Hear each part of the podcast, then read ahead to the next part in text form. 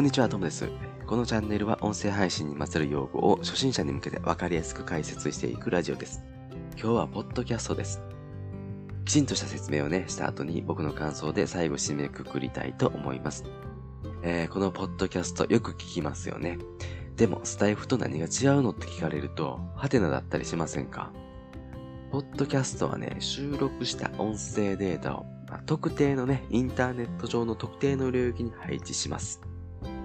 で、このインターネット上に配置した場所を示す RSS っていうこう住所録みたいなものを作成してね、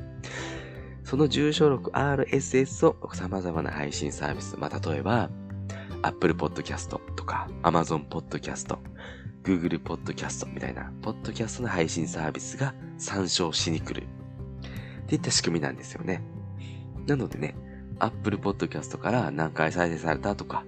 Google のポッドキャストから何回再生された、Spotify から何回再生されたみたいなのがこうわかるんですよね。一方、スタイフは、僕たちが収録した音声を、まあ、スタイフにこう渡して、まあ、いい感じに管理、配信してくれてるんで、してくれるものなので、バックアップはもらえません。音声のバックアップファイルはもらえないっていう仕組みになってますと。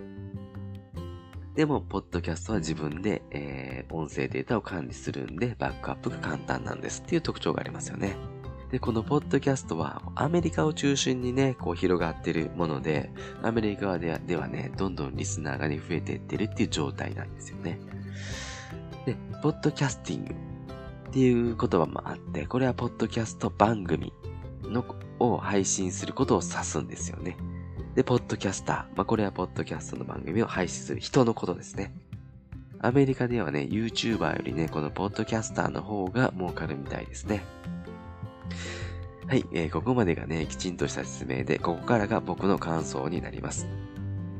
ポッドキャストって全然再生されへんやん。って思いませんか？これ、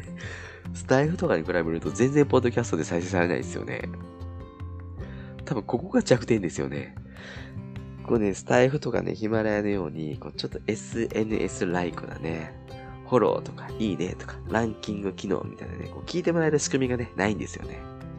でね、ちょっとは再生されてるんですけど、やっぱりスタイフとかに比べるとね、もう比にならないくらいの再生回数なんですよね。まあ、ここがね、スマートスピーカーとかが出てきたらちょっと変わるなのかもしれませんが、まあ、これはまた別の機会に話そうと思います。うん、なかなかね、再生されないっていうのが、ポッドキャストの悩みですよね。どうですかね？ポッドキャストのことなんとなくわかりましたか？質問のある方はね、この放送の概要欄に僕の LINE の公式アカウントの URL を貼っときますので、そこからお願いします。では今日はこの辺で終わりにしたいと思います。えー、一緒に音声配信を楽しんでいきましょう。え、失礼します。